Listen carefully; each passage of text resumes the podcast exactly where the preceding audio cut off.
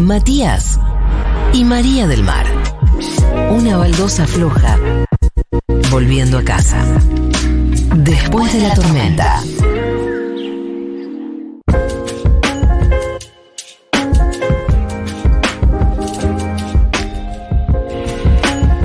Estamos con Andrea Gracia, la estamos conociendo por primera vez. eh, estamos muy contentos de tenerla acá por primera vez también, porque hablamos por teléfono dos veces, la primera vez como entrevista, la segunda vez ya como eh, colaboradora, podemos decir, de después de la tormenta, porque aparte de, de- de- de ser divertida, tiene información y aparte de tener información la cuenta de una manera muy amable, así que nos encanta escucharla. Bueno, muchas gracias. Hola, buenas tardes. Olu. Matías por dos y María del Mar. Eh, y buenas tardes a todos, todas, todes. Eh, a mí también, para mí es una alegría estar acá con ustedes y conocerles personalmente, así que súper contenta. Súper contenta. Eh, tu columna podemos englobarlo en que habla de inclusión, que habla de diversidades, que habla de cómo eh, las los paquis, habíamos dicho, ¿no? Los paquis de, de, de- de- las discapacidades, muchas veces no sabemos cómo nombrarlo, somos torpes, queremos ser políticamente correctos y nos pasamos dos pueblos, eh, para no nombrar algo como si fuera un insulto cuando no lo es.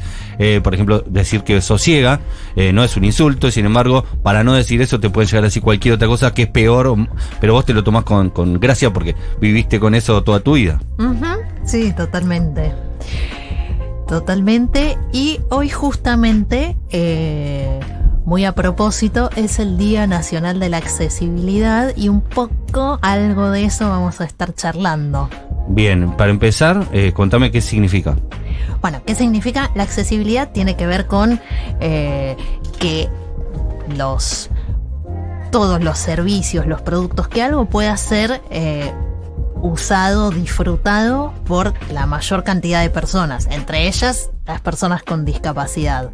Que bueno, un poco de eso eh, vamos a estar hablando. Y quería proponerles imaginar una situación. Dale. Nos encanta. O sea, ustedes imaginen eh, a ustedes y a, y a los las les oyentes, ¿no?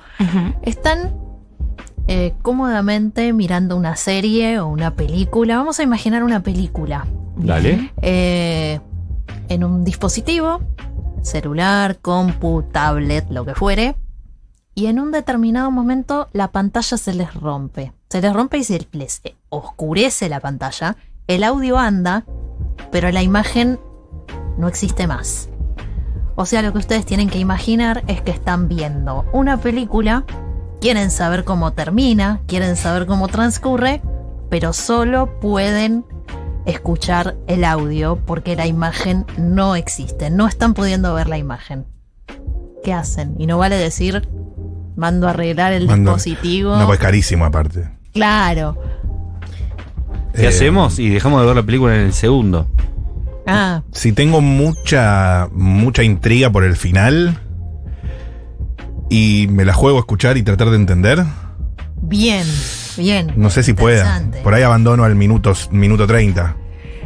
Buenísimo. Entonces, imaginemos ahora cómo hace una persona que tiene discapacidad visual que quiere ver una película y en ese momento está sola o está acompañada por otra persona que también tiene la misma discapacidad y y no sabe bien qué es lo que está pasando porque bueno, hay diálogo, pero hay imágenes que bueno, no sabemos muy bien qué son.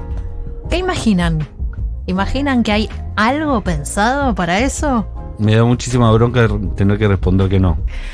Ay, pero bueno, hoy que estamos tristes y enojados, vengo con una buena noticia porque sí hay algo. Ay, al fin, al fin. Gracias, Gracias. Andrea, porque la situación era desoladora. La situación era desoladora.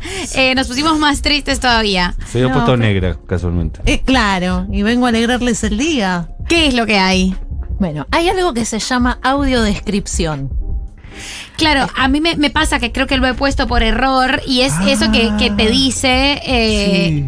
como cuando doblas una, cuando pones el Sí, doblaje sí, sí. te dice como lo que pasa. Tipo, Jack agarra la espada. Tipo, Exactamente. Muy bien. Claro. Eh, bien hecha la audiodescripción además. es medio, sí, medio en español.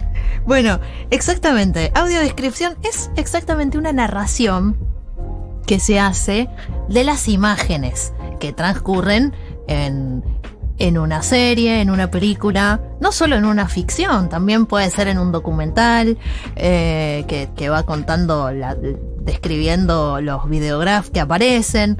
eh, y es un recurso que, eh, y ahí vengo con otra buena noticia, no es solo un recurso pensado, es ley, o sea, es un derecho que las personas con discapacidad tenemos desde 2009, desde que se sancionó la ley de servicios de comunicación audiovisual, también llamada ley de medios.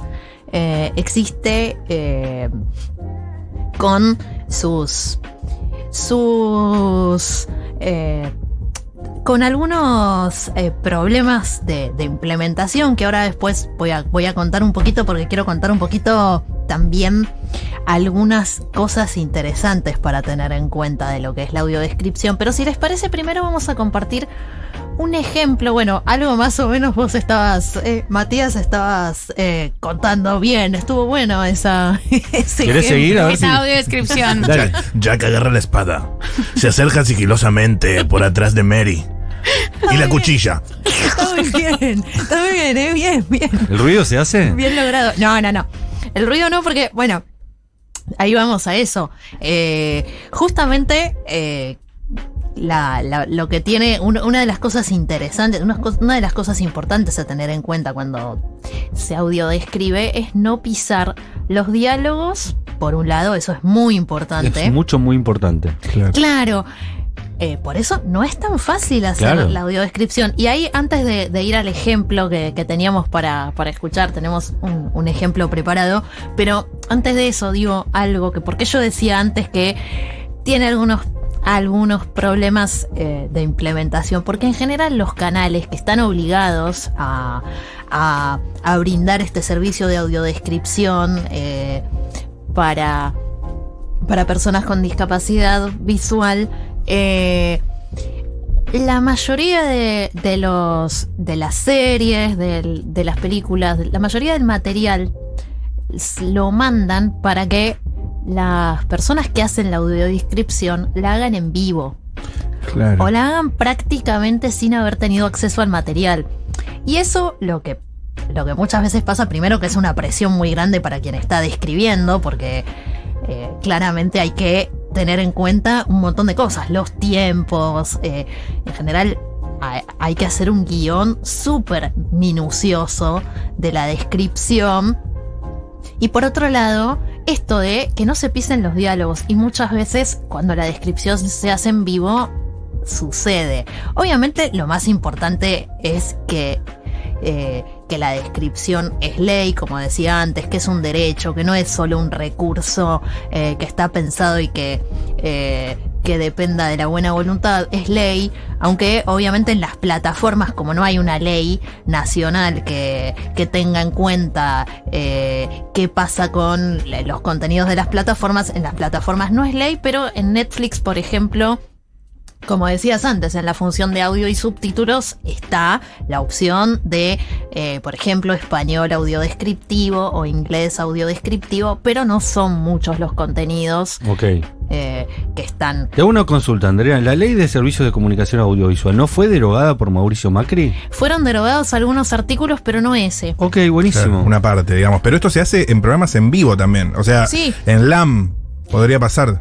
Sí. Debería sí, pasar. Debería, cosa que no, no pasa en Janina La Torre insulta. Claro, exacto. Ángel de Brito No, se en rasca realidad- la cabeza. En realidad lo importante, por ejemplo, en los programas, por ejemplo, en los programas informativos, en los programas periodísticos informativos, lo que es muy importante es describir, como decía antes, todo lo que aparece en videograph. Por ejemplo, hay un informe eh, de, no sé, de la situación actual de este, la, la guerra. Y aparece Putin hablando y en el graph aparece el subtítulo. eh, la audiodescripción deber- debería haber una narración que, es, que lea en voz alta, en voz en off, el subtítulo, porque es una de las cosas que está contemplada en la ley. Y también lo que, lo que pasa con lo que decíamos antes de eh, los documentales. En los documentales es importante porque muchas veces nos perdemos la información de quién es la persona que está hablando. El videograf debería leer justamente, eh, bueno, quién, quién es la persona. Todo lo que dice el videograf, digamos, la, la- la voz de la audiodescripción debería eh, leer esta todos los mensajes que aparecen en, en placas, ¿no? En- Es Jaime. Andrea, tengo una pregunta. Sí.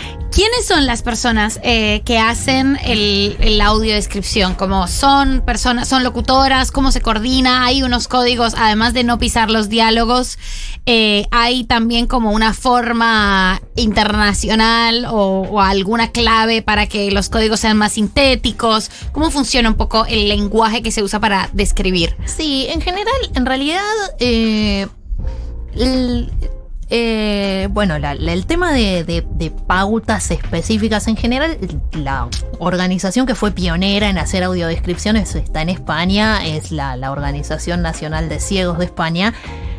Y muchos lo que hacen es seguir un poco esas pautas, que tienen que ver en otro tema que nos íbamos a meter, que es, bueno, además de esto de no pisar los diálogos, eh, de eh, cierta objetividad, ¿no? En lo que en lo que se va a describir, sobre todo en no dar información de más. Por ejemplo, en una película, no decir lo que está pensando, en qué está pensando la persona. No sé, está triste porque está pensando. y- y De verdad, me pasó una vez escuchar una Te descripción así. spoilean el ¡La spoileaste toda! Eh, o, o me pasó otra vez también, digo, para, para tener en cuenta cosas que a veces pueden dar información de más, que tal vez el director, la directora de la película no, no lo había pensado y que además es subjetivo. Una vez me pasó en Netflix en una audiodescripción que decía que, eh, describía a uno de los protagonistas como un joven atractivo. Y yo me preguntaba qué parámetro usó la persona que hizo la descripción para definir que era atractivo, porque bueno, en lugar de describir a la persona, estaba calificando a la persona, ¿no?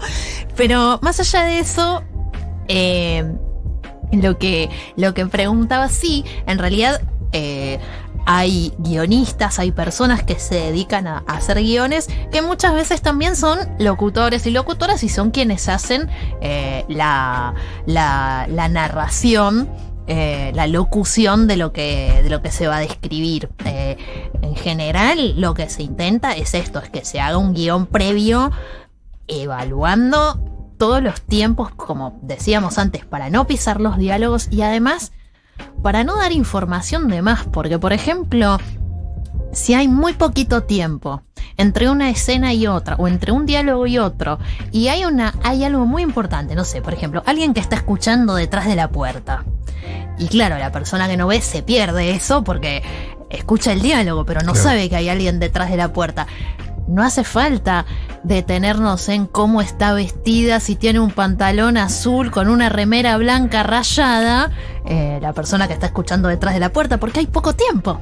Claro, hay que pensar. claro. Hay que priorizar la información que se cuenta. No, y, qué difícil en programas en vivo de la tele, no sé, pienso en Intratable, que se pisan todo el tiempo, hablan unos encima de otro, ahí no tenés ni un bachecito para contar lo que pasa. No, pero ahí no es tan. En realidad se, tiene, se prioriza. En, en los programas en vivo se prioriza, como te decía antes, lo que tiene que ver con programas periodísticos, por ejemplo, eh, no solo el tema de las, de, de las traducciones, sino también, por ejemplo, si en pantalla aparece, no sé, están eh, tratando un, un- una noticia que tiene que ver con un, un hecho de violencia de género, eh, si aparece una placa con el 144, eh, por ley lo que dice es que hay que decir Hay que decirlo. por una voz en off. Eh, y, que, este, que hay que llamar al 144 en caso de una situación de violencia. Entonces, también otra cosa a tener en cuenta es que eh, en el caso de la, de la de la tele, de la televisión, que bueno, yo sé que ahora quedó un poco viejo el tema de la televisión porque hay mucha gente que ya no tiene tele, el aparato televisor, pero eh, el, la audiodescripción también se así como en Netflix activamos el, eh, la audio- el, el español audiodescriptivo o inglés audiodescriptivo, en, eh, en los televisores también. No es que estamos viendo un contenido y por defecto nos aparece la audiodescripción, sino que hay un un canal de audio específico que se llama SAP, que es como un sistema de audio alternativo que cuando lo activamos, ahí nos aparece. Si el programa tiene audiodescripción, automáticamente cuando activamos esa opción de audio, nos va a aparecer eh, la, la descripción. ¿Querés, eh, André, escu- escuchar el audio Vamos que a escuchar Dale. un pedacito de un audio de una película. ¿No nos vas a decir cuál es? No, después cuento un poco. Si quieren cuento un poquito porque es una película que no se no está para ver, es un proyecto que se hizo en su momento eh, para para trabajar temas de violencia de género con eh, personas con discapacidad visual. Eh, y si quieren escuchamos un fragmentito. Dale, por favor. Laura mira hacia la ventana, entrecerrando los ojos con expresión cansina. La barra de un bar, Mati toma chocolatada con una media luna. ¿Está buena? ¿Está rica? ¿Por qué estamos abajo de China? De día, sentados en unos escalones frente a un río. ¿Nosotros estamos arriba o abajo? Estamos moviéndonos todo el tiempo. Buen ejemplo, me gustó. Me Claro, encantó. Ven que ahí los diálogos no se pisan. Está bien hecho. Eh, claro, pero ¿por qué? Bueno, porque tuvimos tiempo ahí. eh, esa, este, este proyecto fue este un, un proyecto. La película sí fue una película que se, se, se, se hizo, fue una película comercial que se, se emitió en, se proyectó en cines. La película se llama Refugiado, actúa Julieta Díaz, es una película que tiene que ver con un caso de una situación de violencia de género, es una ficción, pero esta esta versión audiodescriptiva en realidad no, no, no está, no se puede ver, digamos, comercialmente, pero se hizo justamente porque la película no, no tiene, o sea, tiene muchas escenas visuales que si una persona con discapacidad visual la, quiere ver, eh, no, no puede, digamos, se, no puede verla de manera autónoma y bueno, se, se en su momento se presentó un proyecto para,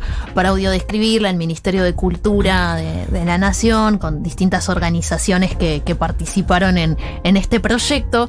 Pero lo interesante que quería comentar sobre esto, que, que bueno, con eh, una de las organizaciones, que una de las organizaciones que, que participó, la, la, persona que hizo el guion y que en este caso ella, que se llama Gladys Benítez, que es locutora y es guionista, y este, ella eh, lo que hizo fue hacer el guion, como decía antes, y después, eh, junto con, con una, una organización que es una ONG este, de personas con discapacidad visual, eh, lo que se hizo fue la supervisión, que esto debería hacerse en general en el trabajo de audiodescripción, que una vez que está el guion, una persona o dos con discapacidad visual supervise ese guion. La persona va o sea, la locutora en este caso, lee el, el guion mientras se va viendo la película sin descripción, porque todavía no se grabó el guion con la, la pista con el guion.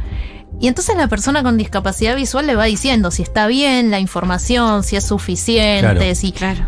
Obvio que es todo un proceso. Estoy disfrutando la película porque la estoy entendiendo. Claro, claro. Está bien eso, está bien. No, pero además con lo que pusiste, el fragmento que pusiste, las palabras son lindas, ¿no? Y la es una, la habla locutora bien. es espectacular. André, tengo una, entonces, eh, como para repasar un poquito sobre algo que nos dijiste en la primera entrevista y que, que a mí me parece súper interesante destacar todo el tiempo, y es que el paradigma para las personas con discapacidad no es hacer cosas especialmente para personas con discapacidad, sino que todo lo que todas y todos y todos y todos consumimos todo el tiempo también sea para personas con discapacidad, ¿no? Que, que todos podamos acceder a todos los productos culturales y también a todos los lugares y demás. Es, es un poco de eso lo que se trata y lo que se trata con esa ley, ¿verdad? Súper importante esto que decís, María, porque esa es la clave. Eh, es la clave e incluso ahora, por ejemplo, hay, hay posibilidades de describir imágenes en las redes sociales. Eh, Twitter, Facebook e Instagram tienen opciones. Si vos estás por publicar un texto, si publicas una imagen, subís una imagen y tenés un, por ejemplo, en Twitter tenés una opción que dice agrega descripción y tenés la posibilidad de ¿Es escribir para el eso? texto. Claro. Ah, Ay, no sabía que era para eso. Creo que Mirá. terminamos el día un poquito menos tristes y menos enojados. Pero ahora voy a tener que contar cada foto. Y sería una buena opción, por ejemplo, porque Estaría bien. eh, siguiendo lo que dice, el ejemplo que dice María, nunca vos no podés sa- saber de antemano si de repente te puede, te está siguiendo, tanto en hablamos de las redes, hablamos de un programa de televisión, hablamos de una película. Si justo el en el, dentro del público hay personas que tienen algún tipo de limitación para poder ver ya sea una imagen, ya sea un, una, bueno, una foto, un video. Entonces, eh, Sí, aparte en Twitter, por ejemplo, que se usa mucho la ironía, muchas veces la foto termina de completar la idea. Claro. Sin, sin descripción de la foto no tiene sentido esa idea. y sería buenísimo hacer un servicio de, de descripción de memes, porque la verdad que nos perdemos mucho los memes. Ay, pobres, claro, todos los memes se nos pasa. Pero, pero bueno, bueno, ahí ya les di una idea, por ejemplo, a todos los que hacen memes eh, pueden hacer, tienen la opción de agrega descripción y ahí hay que ser, hay que, Hay que ser soltar la creativo, ¿eh? Claro. Meme del perrito chiquito y el perrito grande. Tengo una pregunta respecto a la ley y el cumplimiento de la ley que, que obliga a. ¿Quiénes serían los que están obligados? ¿Los canales de televisión masivos? ¿Los canales de cable? ¿Las plataformas de streaming? No, las plataformas de streaming no, porque la ley no, no alcanza las plataformas de streaming. Pero seguramente lo hacen más que incluso muchas personas que sí están obligados, ¿o no? Y eh, un poco sí, eh, en realidad ahora se, se, está, se está cumpliendo bastante. Justo el otro día hablaba con, con una amiga que me decía que por primera vez, y, y gracias a, a la ley, y a- gracias a que están obligados los canales, pudo ver, por ejemplo, Los Simpsons con audiodescripción. Digo, eh, Qué bueno, claro, ahora que está subido a, a- a la plataforma nueva, ¿no? no, no, no, pero eso por, por, por, por verlo por la tele. Por Telefe. Eh, Ah, ok. Claro, pero claro, están obligados. Todos los canales eh, tuvieron en su momento un plazo de implementación porque la ley se reglamentó en 2010. O sea, estamos hablando de desde hace mucho. 11 que- años. Claro, pero eh, la verdad es que todavía no están todos los contenidos con audiodescripción y pasa un poco esto que decía antes.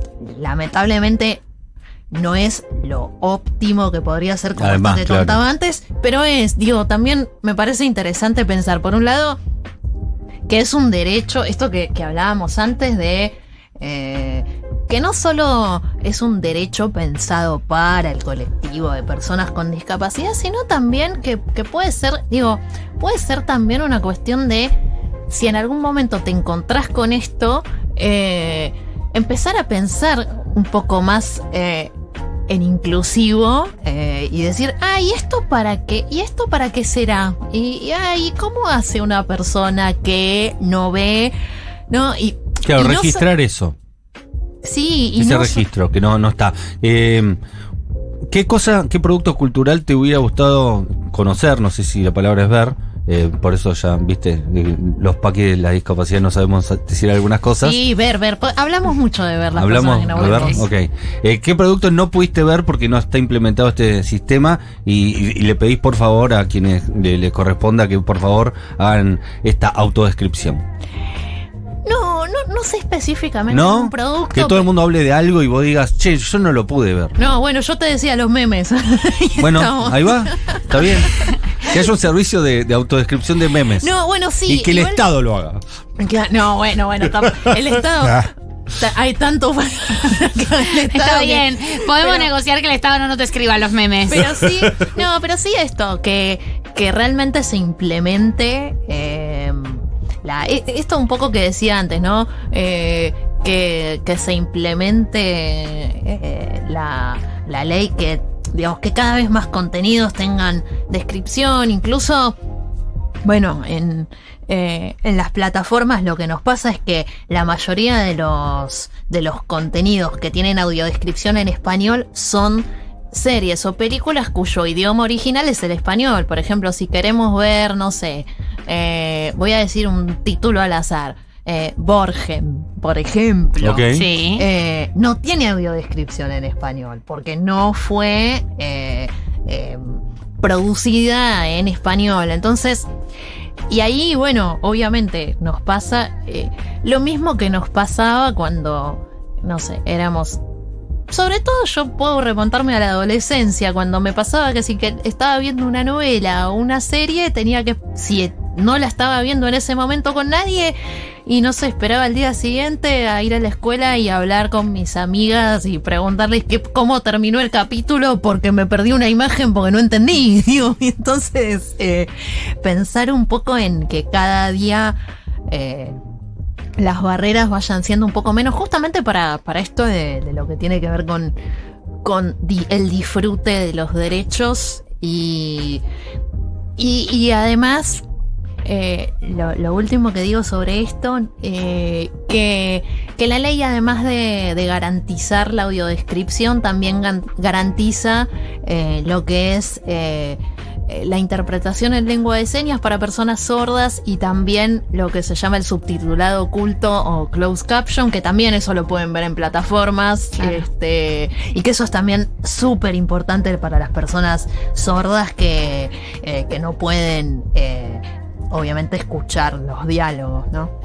Andrea, tengo una pregunta eh, ya de, de tu vida, eh, de tu experiencia. ¿Tenés amigues que no tienen discapacidad visual, Sí. que son tus, tus favorites para describirte memes? ¿Tenés, claro, tenés una amigue que digas, porque yo me imagino que todos deben intentarlo, pero hay uno íntimamente, una que vos decís, esta persona lo lo hace". muchísimo mejor. que No, yo". yo tengo que decir algo. No, tengo, tengo muchos, tengo muchos amigos y amigas que describen cosas, pero yo tengo que decir que la mayor, la, la mejor descriptora de memes es mi madre. Vamos Mi madre todavía. tuitera. Porque los entiende, es un montón. Mi vieja no entiende tanto los memes, No, así mi- que tengo muy una bien. mamá tuitera y que además tiene Instagram ahora, así que Claro, mamá tuitera la rompe, la rompe con describir memes. Amor absoluto por Paula, la genia absoluta de esta radio genial, escribe Mónica, gran columna, gracias.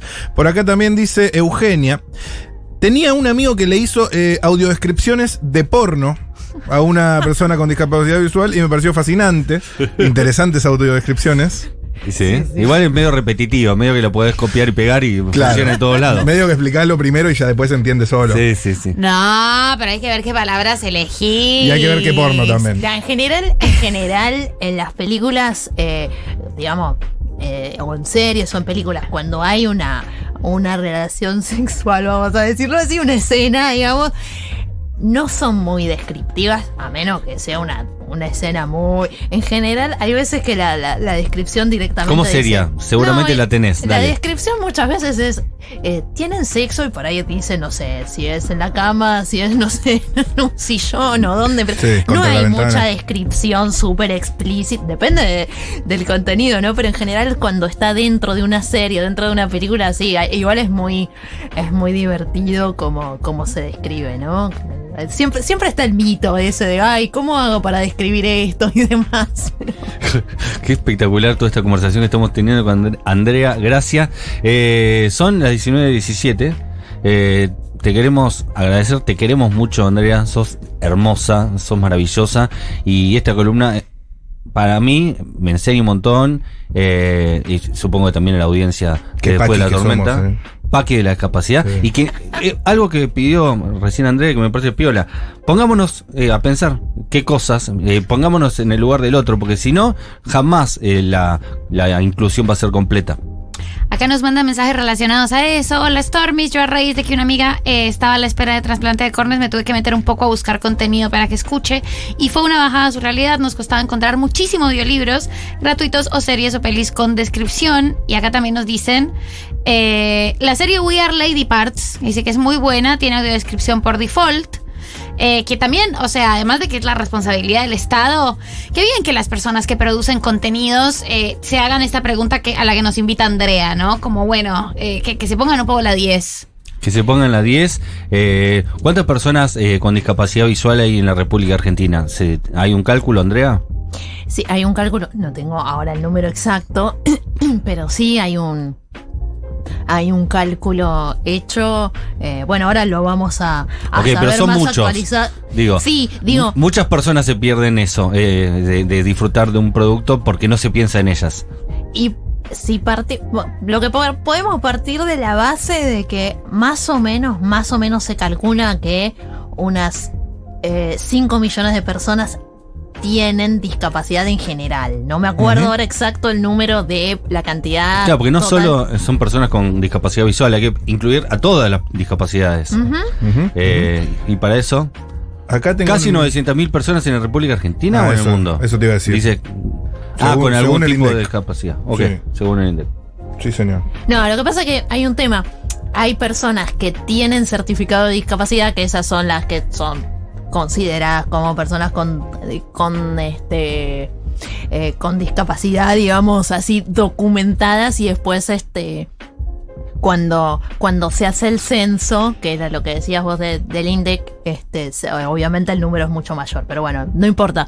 El tema es, de lo que vos decías, de qué bien que las plataformas se eh, piensen, es que también es pensarnos como personas que podemos ser no solo... eh, eh, Digo, no, no es una cuestión de eh, asistencialismo, digamos, sino que es una cuestión de pensar también que las personas con discapacidad podemos ser consumidoras, podemos disfrutar de, eh, de los contenidos al igual que todas las demás personas. Muchas gracias, Andrea. Andrea Gracia, eh, para quienes recién la conocen, es integrante de la comisión directiva de la Biblioteca para Ciegos sobre audiodescripción de películas y series. Fue el tema en el que habló hoy, pero siempre nos trae un tema distinto que nos invita a pensar y que nos hace reflexionar sobre eh, los paquis de la discapacidad, cómo no nos ponemos en la piel de los demás. Te agradecemos mucho, te Gracias queremos mucho y te esperamos el mes que viene. Buenísimo.